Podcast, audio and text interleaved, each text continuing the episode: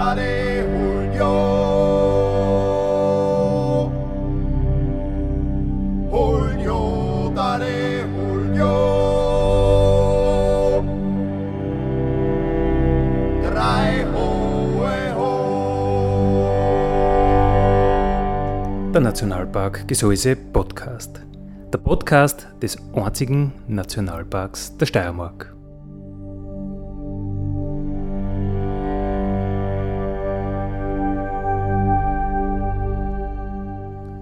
Alle zwei Wochen neu mit Themen aus dem Nationalpark Gesäuse und aus der Nationalparkregion.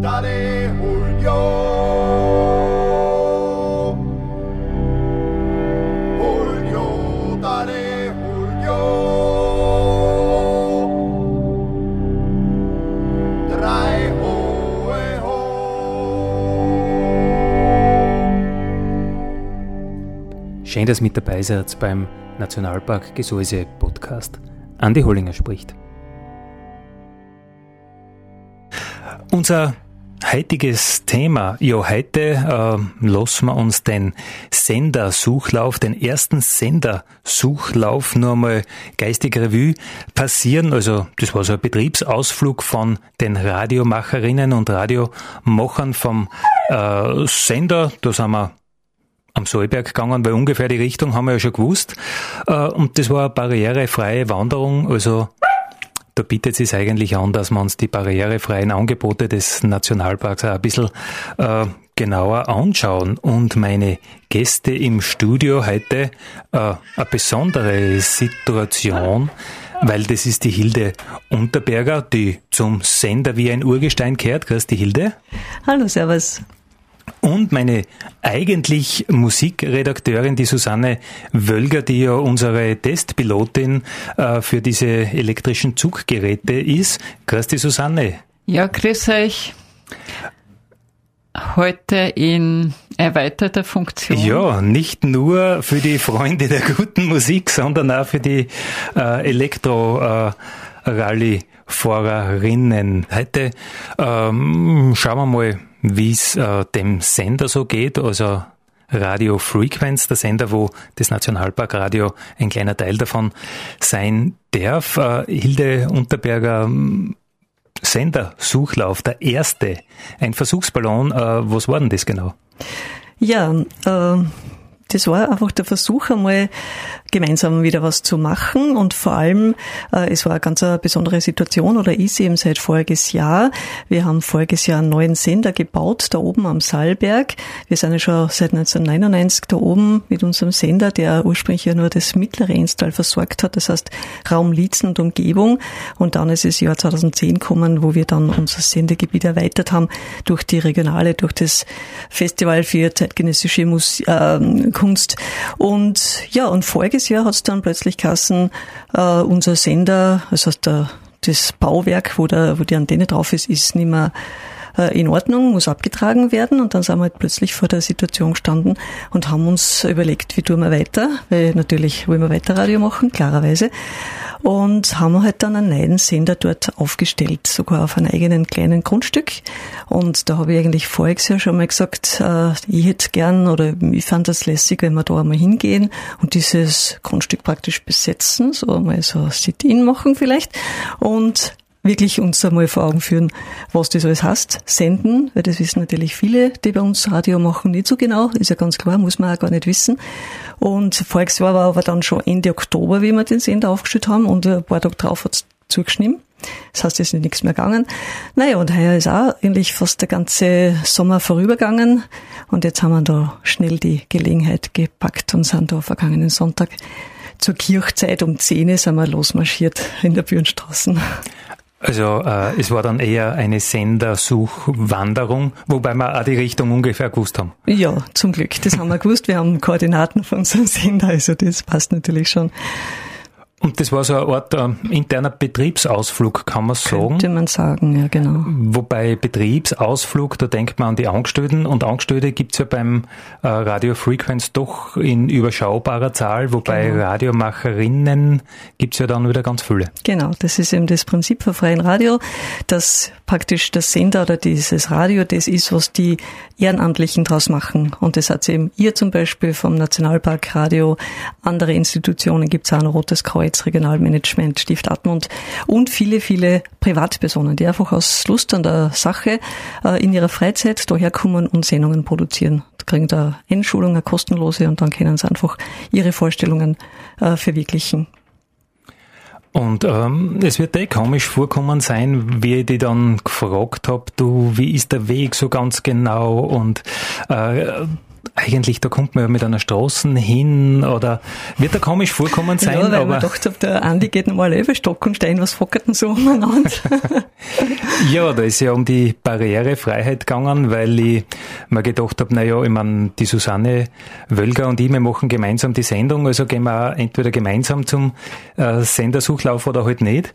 Und äh, vom Nationalpark haben wir ja da ganz tolle Zuggeräte, so elektrische, elektrisch betriebene Wagerl, man kann sich das nicht so vorstellen. Auf jeden Fall, das spannt man vor am Ruhestuhl und das Ding zirkt dann stundenlang durch die Landschaft. Äh, ich glaube, du warst auch überrascht, Ja, was das alles kann, oder? Absolut. Erstens einmal, dass sie dann wirklich äh, kommen setzt damit, weil es hat ja zuerst schon eher so gelungen, du fährst dann offen mit ihr, so haben halt geredet, wahrscheinlich hast du auch noch geplafft, weiß ich nicht. Auf jeden Fall hat sie dann mit dem äh, Ding im Kofferraum, also dem, in dem Laderaum angekommen und wir haben uns wirklich sehr gefreut, natürlich, dass die Susanne so und so dabei war und dann auch, wie wir gesehen haben, wie das funktioniert und das, ich habe es zwar erkannt von den Fotos und von der Susanne ihre Erzählungen, aber dass das da auf, bitte, ich meine, vorne auf am Kalvarienberg ist wirklich steil, dass das so abzieht, dass unser Karl Hödel, der eigentlich der Hauptwanderer unserer Radiofrequenz äh, und Frau schafft, dass der Keuchen fast hinten nachkommt, das habe ich fast nicht für möglich gehalten. Das ist erstaunlich gewesen. Ja, da war ich vielleicht ein bisschen auch mitschuld, weil ähm, ne, angefangen hat's ja so, ich bin ja mit der Susanne mit dem Wagerl auch nie äh, vorher unterwegs gewesen.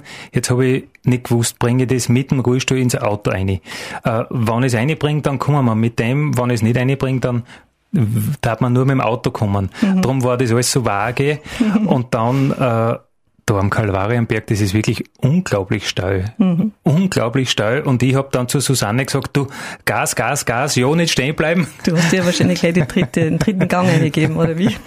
Ja, oder aber sie selber. Oder sie selber. Es gibt nur zwei Gänge. Okay, dann aber ich bin zweiten. im ersten. Nein, ich bin mit dem ersten. Okay. Es ginge gar nicht anders. Es ist zu steil gewesen. Ja, aber die, die Zuseher machen sich meistens mehr Sorgen, wie die das wirklich betrifft, weil die Susanne ist ja äh, öfter unterwegs, aber auf jeden Fall haben wir diese Strecke gemeistert und nur, dass man ein bisschen einen Überblick hat, da zum Sender auf, das sind ja doch äh, 250 Höhenmeter in etwa, sehr, sehr steil und das hat perfekt funktioniert. Und oben auch, und oben auch Waldweg, also wirklich äh, kein Asphalt natürlich in dem Wald dann und uneben und äh, Steiner und Ja, aber zum Glück noch trocken, spätsommerlich Genau. schönes Wetter. Das ist, absolut. ist ein großer Vorteil. Ja, ja.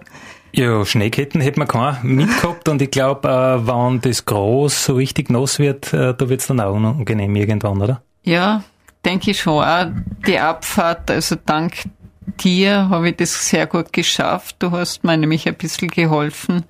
Du hast für mich Gas gegeben, weil für mich war das schon sehr anstrengend, die, ähm, die Lenkung zu halten. Immer in der gleichen Stellung der Hand praktisch Ja, genau. Zeit, gell? Mhm. Ja, Der Untergrund war doch sehr, sehr steinig und ruppig.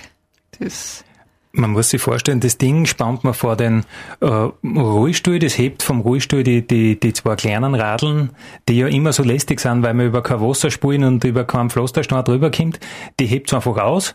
Und das Gerät ist sehr, sehr schwer, das hat eine gute Bodenhaftung, solange man nicht auf irgendwelchen lockeren Geröll ist, äh, haut das tadellos hin, solange es asphaltiert ist, äh, hat man da echt äh, beim Zuschauen fast Bedenken, wie, wo das überall aufgefahren kann, das Ding. Ja, also das kann man sehr, sehr empfehlen für unsere Sendersuchwanderungen. Hilde, ich glaube, die wird es in Zukunft wieder geben, oder? Wird sicher noch mehr geben. Ich möchte noch hinzufügen, Sendersuchlauf, äh, das ist, kennt man jetzt vielleicht meinen, das ist ein Plagiat, das hat es nämlich auch schon mal in Kirchdorf gegeben, beim dortigen Sender, Bernhard 38, liebe Grüße.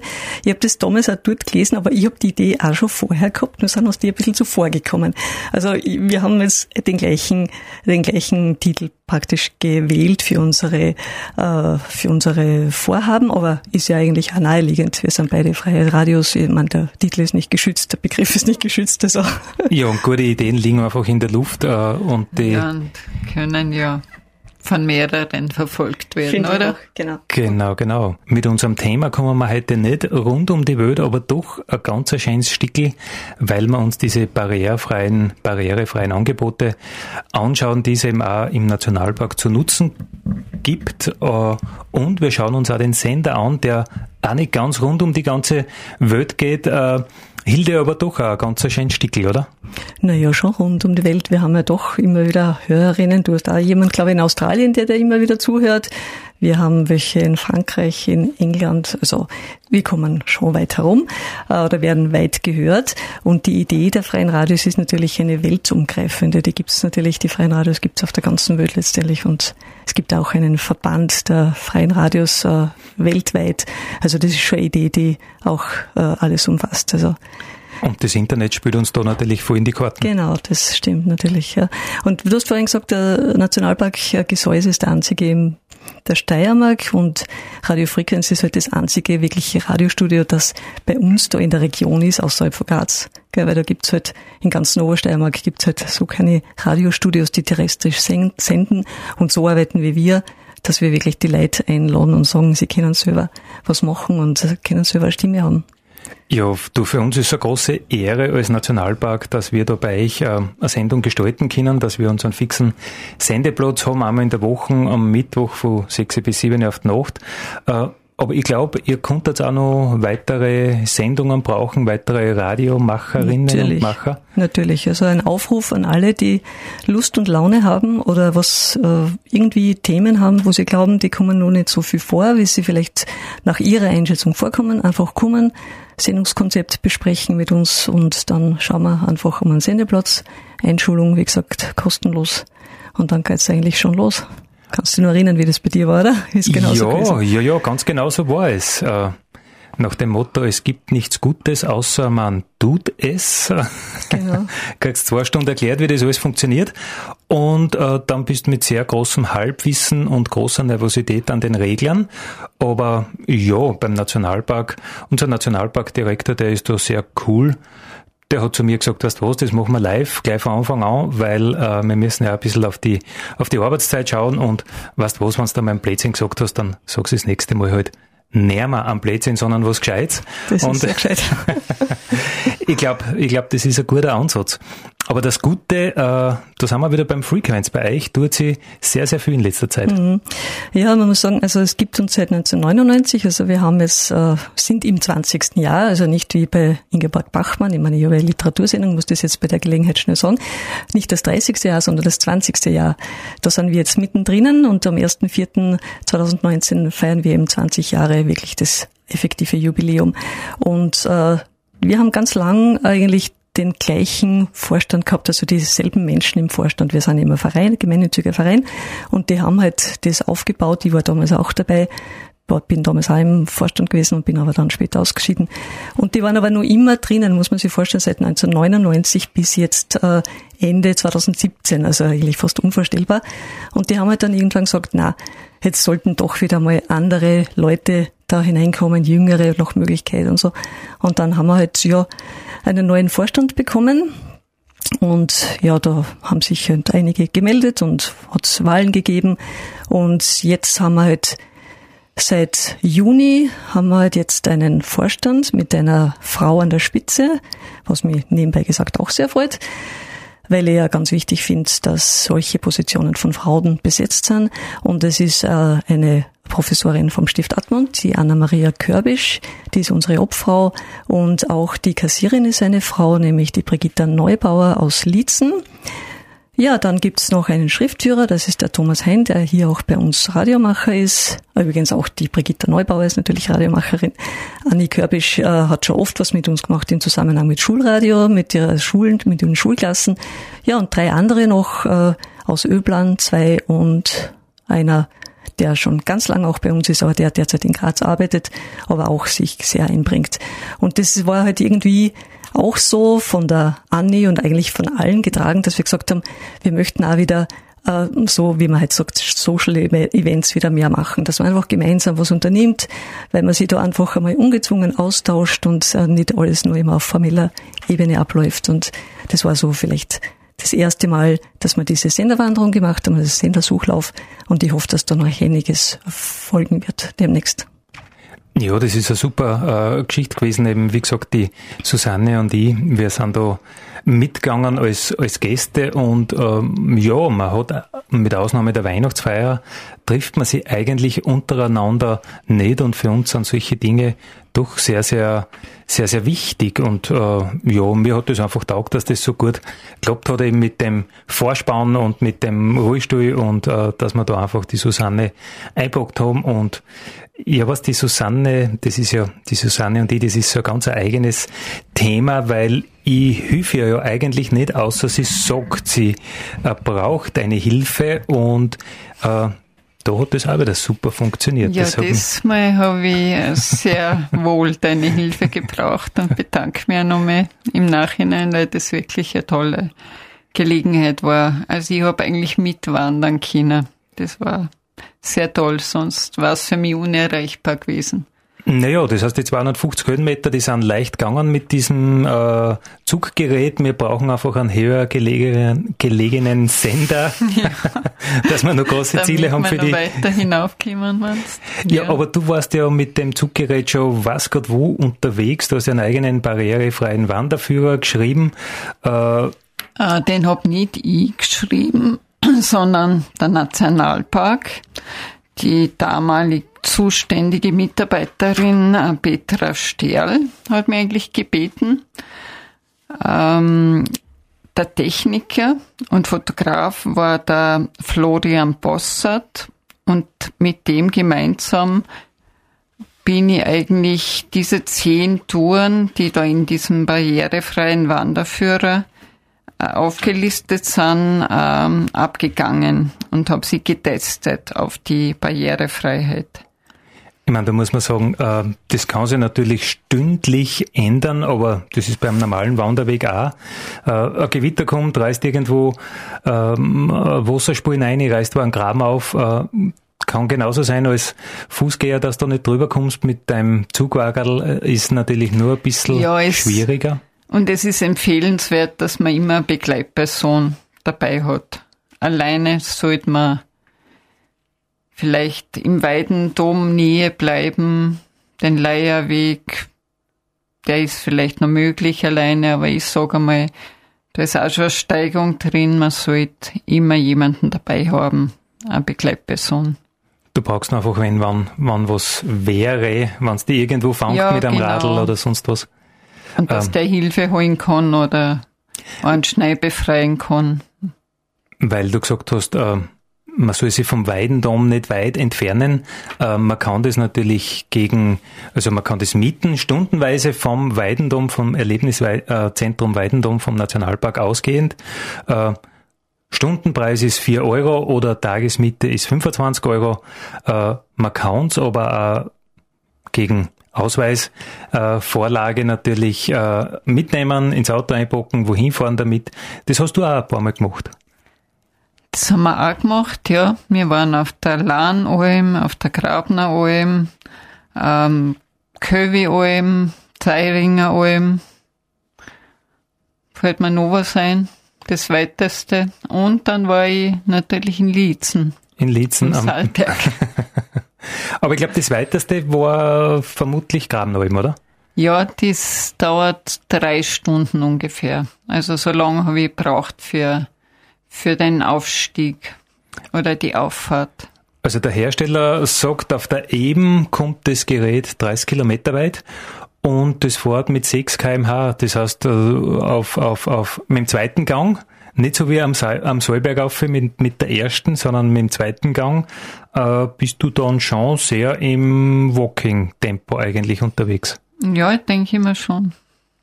Da ist man schon relativ schnell unterwegs. Aber das geht halt nur in der, in der, in der Ebene und bei glatten Untergrund, bei glattem Untergrund. Das heißt, du brauchst unbedingt äh, äußerst fitte äh, Tourenpartner, weil nicht, dass die nicht folgen können. Ja, genau. Darf ich noch was sagen dazu, bitte? Sowieso. Äh, und zwar, erstens haben wir uns wirklich alle sehr gefreut, dass die Sue mit war. Überhaupt keine Frage, weil wir sie schätzen eben als Radiomacherin hier bei uns. Aber es ist ein ganz wichtiger Gedanke, der auch bei uns beim Freien Radio ist, eben Barrierefreiheit. Und das ist natürlich in vielfacher Hinsicht so zu sehen. Pardon. Wir sind zum Beispiel ein Radiostudio, das einen barrierefreien Zugang hat, wo, wo wir wirklich sehr froh sind drüber. Also da sind schon viele Leute mit dem Rollstuhl einer kommen. Und auch wir haben einen Radiomacher, der schon öfters mit dem Rollstuhl auch da war und hat die Sendung gemacht. Also er sitzt da, ist dann natürlich nicht mehr ganz einfach, aber es geht. Und ich finde, das ist einfach ganz wichtig. Und ich bin vor einiger Zeit angerufen worden von einer angehenden äh, äh, Akademikerin, die für ihre Bachelorarbeit äh, was äh, gebraucht hat an Informationen, wie wir eben arbeiten mit Barrierefreiheit. Und wenn man eben diese Fragen, die sie mir alle gestellt hat, vor Augen führt, dann kommt man erst drauf, was das eben heißt, äh, irgendeine Art von Beeinträchtigung zu haben, also sei es schlecht sehen oder motorische, also was das dann heißt. Und, und ich habe das auch gesehen, äh, am Saalberg, wie die Menschen, die da mit waren, wie die das alle äh, beobachtet haben. Und viele haben sich wahrscheinlich gedacht, so einfach ist es wirklich nicht. Und wie, wie das super ist, dass dann eben so eine Vorrichtung gibt, die den Menschen, die eben dieses Schicksal haben, zu ermöglichen, dass sie da auch dabei sind. Und das ist eigentlich, ich glaube, für dich auch, oder hast du das Gefühl gehabt, dass es für uns ganz normal war und dass wir das einfach ganz, ganz äh, locker mit dir so erlebt haben, oder? Ja, das war so. Also ich denke mal schon, man ist nicht ausgegrenzt, man ist irgendwie mittendrin und das ist sehr schön. Das wäre eben nicht der Fall gewesen, wenn wir mit dem Auto hinaufgefahren wären. Das wäre auch gegangen, mhm. aber da hätte ich nur das halbe Vergnügen gehabt. Genau. So waren wir alle gleichzeitig beim Picknick. Äh, wenn wir mit dem Auto aufgefahren waren, dann waren wir Erster gewesen oben, mhm. hätten die Hälfte schon zusammengegessen gehabt, war es nicht fair gewesen, da fängt es dann an, weißt du? Wenn, bei den Tomaten, ja. wenn da was fehlt, oder? Außerdem haben wir das alte Liesen gesehen, dank dem Karl Högel. Der, der hat uns eine eigene Stadtführung gemacht. Das war sehr, sehr interessant und schön. Aber auf die Barrierefreiheit und äh, freie Radios, Hilde, was du da gesagt hast, da möchte ich nochmal äh, einsteigen drauf. Ich meine, es fängt ja gar nicht bei der Barriere als, als äh, Hindernis an, sondern oft ist es ja zum Beispiel eine Sprachbarriere. Äh, du verstehst die einfach nicht und da können freie Radios unglaublich tolle Dienste leisten, wenn du sagst, ich biete einmal in der Woche eine, eine Sendung an, eine ganze Stunde äh, in der und der Sprache, zum Beispiel Radio Helsinki in Graz hat er da Unglaubliches geleistet genau. während äh, dem Flüchtlingsansturm. Mhm. Ja, hätten wir auch ganz gern. Das ist bei uns, ich weiß nicht, leider nicht so gelungen. Ich habe da wirklich eigentlich sehr viel Zeit auch investiert. War halt nicht. Man kann die Leute natürlich nicht zwingen, ganz klar. Also man kann sie nur einladen und wenn sie das Angebot einnehmen, annehmen, ist es gut und sonst muss man es halt auch akzeptieren. Aber ich hätte mich sehr gefreut, auch zum Beispiel vor 15 Jahren äh, mit Migranten und Migrantinnen aus dem Balkan Gebiet äh, so Sendungen zu bekommen. Da haben wir schon hin und wieder eine gehabt, aber nicht so längere Zeit. Also ja, aber vielleicht kommt das auch noch. Also es gibt etliche Sprachen und du wärst nicht abgeneigt Nein, äh, seitens des Senders, äh, was Natürlich. fremdsprachig ist. Natürlich, das wäre sogar ein großer Wunsch von uns. Also wenn das jetzt jemand hört, bitte keine Barriere sehen. Es einfach nur einer kommen und anrufen oder mailen oder mich ansprechen. Es sprechen mir manchmal Leute in der Stadt, in der Stadt an, sagen, äh, dieses und jenes kann man da was machen. Also ich bin offen für solche Anfragen jederzeit. Äh, wir haben zuerst schon geplaudert über den Sender und über den Sendersuchlauf, über die barrierefreien Angebote. Die Hilde Unterberger hat gesagt, ihr ist wichtig, dass freies Radio einfach lebt, dass sie da was tut, dass da äh, Sendungsmacherinnen und Macher kommen und Gäste und dass das ein bunter Taubenschlag ist und genau in die Kerben möchte ich jetzt weiter einschlagen und das freut mich sehr, dass wir heute einen Überraschungsgast bei uns haben, nämlich den berühmten Martel Jung. Grüß dich, Martel. Grüß dich, Andi. Vielleicht bei uns nicht so berühmt, aber doch einer der großen äh, Vortragsreisenden Multivisions äh, Herzorger aus Deutschland. Ich glaube aus Bayern bist du, oder? Genau, genau gesagt, Garmisch-Partenkirchen bin ich aufgewachsen, also sozusagen mitten in die Berge. Und äh, Wandern, was wir jetzt zuerst schon geredet haben, äh, das passt eigentlich gut zu dir. Du bist da ein Weltenwanderer. Ich bin früh in der Welt unterwegs gewesen, auch in der Sahara öfters mit dem Radl oder in den Regenwald in Borneo mit Nomaden, mit Penern, die als Nomaden dann auch in die Wälder leben. Und damals war ich schon fasziniert, wie die, wie geschickt die in ihrem, in ihrem Kultur, in ihrer Natürlichkeit dann in die Berge unterwegs sind. Ja, du bist ja kein normaler, unter Anführungszeichen, Wanderer, sondern du hast ein Mm, Markenzeichen, irgendwas Spezielles, wo die die Leute auch teilweise ein bisschen schräg anschauen, nämlich? Ich lasse meistens die Schuhe daheim. Ein Blauffußiger. Äh, man hört immer am Gletscher, man soll gescheite Schuhe anziehen und da sind die Steckelschuhe, da gibt's äh, diese Zeichen, wo die Steckelschuhe durchgestrichen sind und dann kommt dieser Matli um daher äh, blauffußig. Ja, ich sage, bei Barfußlaufen ist Kopfsache in erster Linie, es geht viel mehr, wie man denkt. Und am Gletscher, da muss aber wirklich alles passen, wenn man eine Gletschertour mal barfuß geht. Aber hast du schon gemacht, oder? Ja, habe ich einige schon gemacht und das, äh, sagen wir mal, das härteste, was ich bisher gemacht habe, jetzt im Juli heuer war ich barfuß auf dem Adler drum. Ähm, da muss alles passen. Ich glaube, da geht es hauptsächlich um die Konsistenz oder dass das so wach ist, dass du gehen kannst. Genau, das hilft nichts, wenn ich im, im Frühling gehe, wenn es noch, wenn ich kniete auf Eis hink im Schnee, das geht nicht. Es muss schon alles fest sein, es darf aber nicht so äh, abgetaut sein, dass das Eis rauskimmt und es gibt halt steile Stücke, da kommt Eis am schnellsten raus und die, da muss halt noch Schnee drauf liegen. Und dann darf es nicht zu heiß sein, wenn es zu heiß ist, dann sinkt man doch wieder ein und man kann ja nicht ganz in der Früh losgehen, wie man normalerweise geht am Berg, weil da ist auch noch hart gefroren. Da hat man einfach keinen Grip, weil das ist das eigentliche Problem am Gletscher, dass man keinen Grip hat, dass man einfach keine Steigeisen hat. Man muss später gehen und es muss natürlich ein Tag sein, an dem es auch beständig ist vom Wetter, wo kein Gewitter kommt. Also du kannst die ähm, in die Lage vom Ötzi gut versetzen, wie der seine Routen geplant hat. Der hat eine Schuhe gehabt. Das ist ja, na bitte. Mädchenhaft. Und es war kein vergletschertes Gebiet, wo der damals äh, drüber gegangen ist am diesen Joch. Ne? Mhm. Aber die werden damals auch sehr viel Bloffuß gegangen sein, oder glaubst du, dass da alle schon angefangen haben mit äh, Leder und Schuh ähnlichen Zeug? Angefangen sicher, aber ich meine, ich möchte nicht sagen, dass man keine Schuhe anziehen darf, sondern Schuhe ist ein Hilfsmittel, das dann Sinn macht, wenn es nötig ist. Aber grundsätzlich, da die alle erst einmal probieren, ob es barfuß nicht auch geht. Und hinauf ist das meistens sowieso nicht so schlimm. Und ein Berg wie der Ortler, der unten zumindest alles Granit hat. Das ist, äh, Granit ist das beste Gestein, das man barfuß in die Alpen findet. Das ist wie ein Fliesenboden.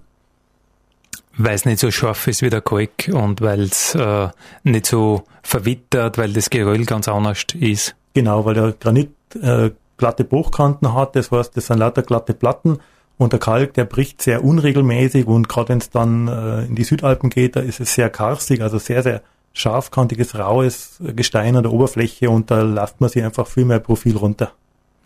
Ähm, wie bist du auf die Idee gekommen? Äh, hast du so gedacht, äh, Wanderer gibt's viele, Vortragende gibt's viele, was konnte ich machen, was mich abhebt von den anderen? Ah ja, genau, ich gehe bloßfassig oder wie bist du auf die Idee gekommen, äh, so viel barfuß zu gehen und so viele Vorträge zu machen? Na, eigentlich ganz im Gegenteil. Ich hab, bin alle schon gern barfuß gegangen. Und ich habe mir überdenkt, ich muss jetzt irgendwelche Berge aussuchen, weil das hat mir Spaß gemacht. Das habe ich einfach gemerkt, weil du spürst da viel mehr, so Temperatur und Feuchtigkeit und Bodenbeschaffenheit. Das macht einfach Spaß. Gell? Und ich habe überdenkt, ich muss mir jetzt Berg aussuchen, wo sonst keiner aufsteigt, damit mir keiner sieht. Ne? Damit mir keiner jetzt für verrückt erklärt. Und habe dann aber schnell gemerkt, dass da ein großes Interesse auch dran ist und dass ich durchaus auch in der, in der Presse sehr ernst genommen wurde. Ich wurde also wirklich eher in Sendungen wie im Gesundheitsmagazin oder sowas dann äh, eingepackt als in irgendeiner verrückten Freakshow. Also das war wirklich absolut positiv. Und das hat mir dann auch die Überzeugung gegeben, mei, wenn das Leute interessiert und wenn das wirklich ernst nehmen, dann mache ich mal ein bisschen eine längere Tour und mache da einen Vortrag draus, wenn sie es sehen wollen. Längere Tour ist, glaube ich, ein sehr gutes Stichwort, weil unter anderem bist du ja über die Alpen gegangen. Genau, über die Alpen, das war 2009, aber da an der breitesten Stelle, das heißt, ich bin von München bis Venedig gegangen und bis Verona, von München nach Verona und das waren gute 500 Kilometer und gute 30.000 Höhenmeter, da ist man schon eine Zeit lang unterwegs. Das ist kein Tagestour mehr. Na, vor allen Dingen nicht, wenn man die, die Gipfel mitnimmt. Ich habe ein paar Gipfel dabei gehabt. Wir, ja, Marmolata war eigentlich der höchste. Eigentlich wollte ich über den Olper gehen, aber ähm, da hat's Gewitter gehabt und an Hochpfeiler wollte gehen. Den habe ich hinterher nachgeholt, weil da war schlecht Wetter. Es hängt einfach viel vom Wetter ab und danach muss man es richten. Und äh, wenn es von den Bedingungen sonst geht, da geht Barfuß viel mehr, gerade im Granit, wo ich auch die ersten Barfußtouren gemacht habe. Das war gar nicht so weit von hier in die Hohen Tauern in die östlichen Hohen Tauern, da habe ich meine ersten Barfußtouren gemacht und habe gemerkt, dass das so schön ist, wenn man einen richtigen Untergrund hat. Jeder, der schauen will, was der Martel Jung so treibt und wann es den nächsten Vortrag gibt, äh, im Internet unter Martel Jung, so wie nicht alt halt, marteljung.de. Ähm, Martel, warum überraschend und warum Nationalparkradio und was tust du da äh, in der Gesäuse-Region gerade heute? Ja, bin halt gerade auf dem Weg gewesen Richtung Osten. Das heißt, ich bin vorgestern mit meiner Partnerin der Sophie und unserem kleinen Corbinian, der ist jetzt zehn Monate und dann haben wir noch eine kleine Hündin, äh, Husky-Hündin, die ist jetzt sieben Monate. Und wir sind unterwegs Richtung Osten. Ziel ist Georgien und da haben wir gedacht, da besuche ich einen Andi im Nationalpark, weil das gefreut mit euch. Das stimmt. Ähm, vor ein paar Jahren ich bin äh, nichts Schlimmes ahnend in meinem Büro gesessen, geht die Tür auf, steht der Martel da, blaufußig und sagt, du, was tust du jetzt am Nachmittag? Das war so vielleicht um die Ostern um dumm. Es war auf jeden Fall noch recht viel Schnee draußen. Äh, auf jeden Fall haben wir gedacht, ja, weißt was, Nachmittag Zeitausgleich und gehen wir auf die Grabner Alm. Und das bist natürlich auch alles blaufußig äh, im Schnee, gestapft mit der Jean. Kann mich noch gut erinnern. Also das Blöd ist da nichts. Nein, in der kurzen Hosen war das. Und das war, ich glaube, das hat noch keiner mit mir so gemacht. Ich bin einfach dahergekommen, du hast deinen Rechner zugeklappt und wir sind an den Berg rauf. Und das war halt Schnee und es war kniertiefer Schnee. Und normalerweise, wenn mit mir um die, um die Jahreszeit irgendwann an den Berg geht und ich habe keine Schuhe oder fragt er mir hundertmal, ob das nicht kalt ist oder ob das überhaupt geht oder so. Aber du bist einfach stramm dahin marschiert und wir waren zwei Stunden im Schnee und du hast überhaupt nicht gefragt, ob, die, ob mir das nicht kalt ist. Ja, mir denke, das merkst du braucht ihr ja nicht einfangen, weil. ja, bloß wenn du da mal drin bist, dann bist du drin und, äh, und es war schon erstaunlich lang, so zwei Stunden wirklich im tiefen Schnee, aber im, es war warmer Schnee. Na, das war kompakter Schnee. Im Frühjahr, da ist der schon sehr gesetzt, die Kristalle sind ja zusammengebacken, das ist ganz anders, als ob du jetzt in einem frischen Pulverschnee umeinander steigst. Der ja auch viel, viel kälter sein kann. Genau, weil der schmilzt viel schneller am Fuß und der hat eine Temperatur, die dann oft weit unter Null liegt, aber so ein früher Schnee, der hat gerade einmal Null Grad und schmilzt da nicht schnell und das ist wirklich schön zum Gehen. Naja, und äh, ob bei einer gewissen Geschwindigkeit sind die Füße ja immer heraus, also ja nicht stehen bleiben. Ja, aber wenn es tief ist, dann fällt halt doch der Schnee von oben auf die Füße, dann wird es ein bisschen frischer. Der Fuß bewegt sich ja viel mehr als im Schuh. Ja, und dadurch friert man gar nicht so. Das Problem auch jetzt auf, auf einer Hochtour wie auf dem Ortler, barfuß auf dem Gletscher, das ist gar nicht die Temperatur. Das ist einfach nur, dass man, wenn es steiler wird, dass man da leichter ins Rutschen kommt. Aber nie die Temperatur, wenn der Rest vom Körper warm ist. Ähm, ich glaube, das da hat man als Nicht-Barfußgeher überhaupt keine Vorstellung, äh, wie sie das angespielt. So ein Waldboden oder, oder so ein, ein Kalkplattenraue, wenn du übers Dachel gehst im Gseis oder so irgendwas. Ich glaube, das darf man ruhig einmal probieren. Ruhig einmal probieren und einfach die Schuhe in den Rucksack packen und dann hat man immer die Möglichkeit, dass man die Schuhe wieder anzieht. Aber Barfußlaufen ist so symptomatisch, finde ich, für vieles in unserem Leben, das tut man nicht, weil man es nicht tut. Man probiert es gar nicht. Und wenn man es probiert, dann merkt man, es geht viel mehr, wenn man denkt. Wie lange hast du braucht, dass du eine richtige Hornhaut zusammengebracht hast? Eine Hornhaut, die kriegst du in die Schuhe. Also eine Hornhaut ist die tote Haut, die läuft dir runter, wenn du barfuß laufst. Du kriegst eine dicke Lederhaut, du kriegst Muskeln im Fuß und du läufst so ein bisschen gedämpft wie auf einer Isomatten. Und das dauert vielleicht ein Jahr konsequentes Barfußlaufen, bis du wirklich so ein zähes Leder drauf hast, dass du eine Tour über die Alpen machen kannst. Und im Kalk sagst, ist es eher schwieriger, weil der einfach viel, viel scharfkantiger ist. Im Kalk ist es schwieriger, der bricht in sehr ungleichmäßige Brocken und verwittert auch an der Oberfläche, gerade oberhalb von der Waldgrenze. Da merkt man nochmal, da hat es einen anderen Temperaturgang als im Wald, da ist mehr Frostsprengung, da trifft der Regen härter auf als im Wald. Also oberhalb von der Waldgrenze merkt man barfuß, dass ein ganz anderes, an, anderer Untergrund ist, so auch wenn das gleiche Gestein im Prinzip vorfind, vorfindet. Ne?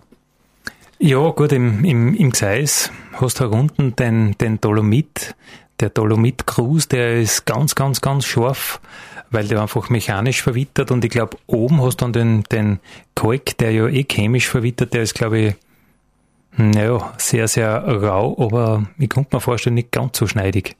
Ja, Dolomit ist nochmal, nochmal schlimmer und auf meiner Alpenüberquerung von München nach Verona, da bin ich trotzdem quer durch die Dolomiten durch, weil es einfach so schön sind.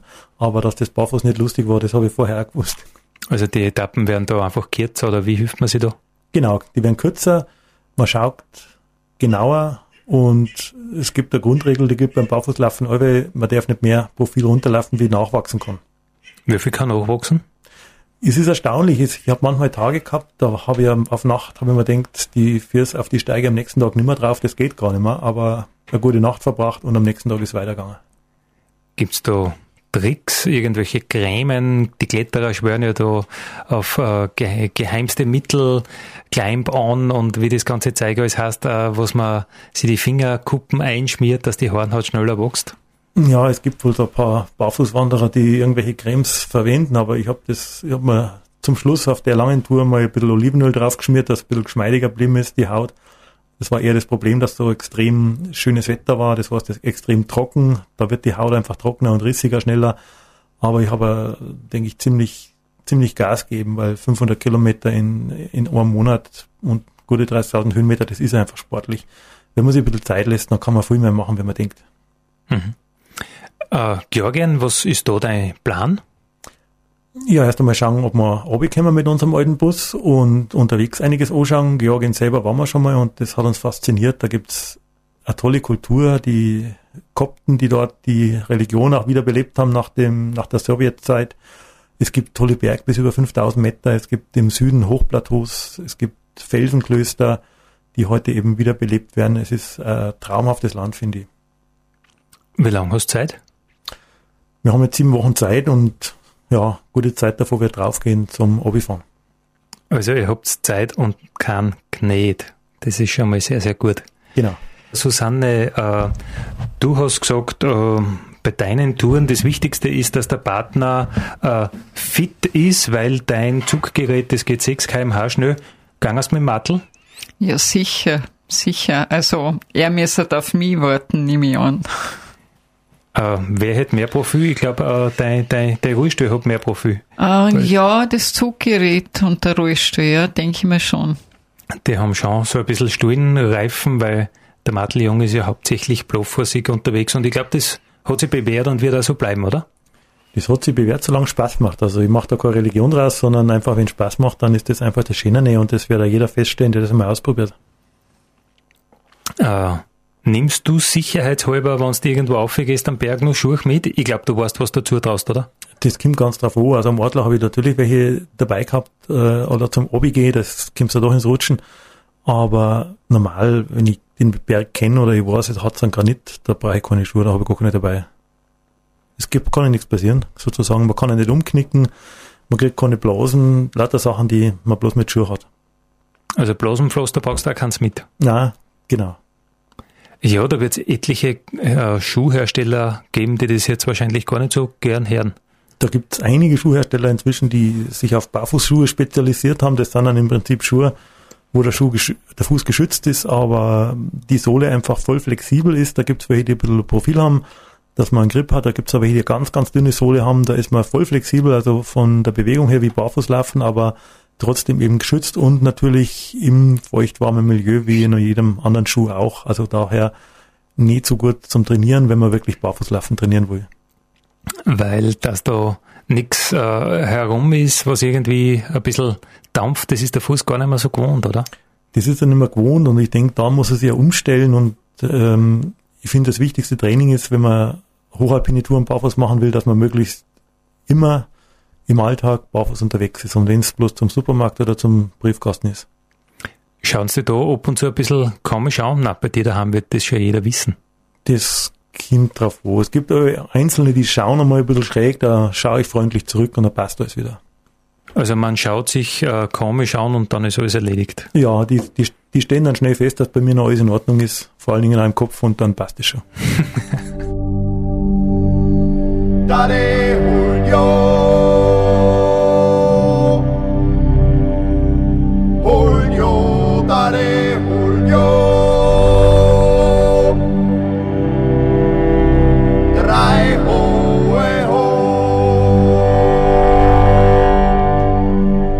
Das war der Nationalpark Gesäuse Podcast für heute. Ich freue mich, wenn ihr wieder mit dabei seid in 14 Tagen. Vielen Dank.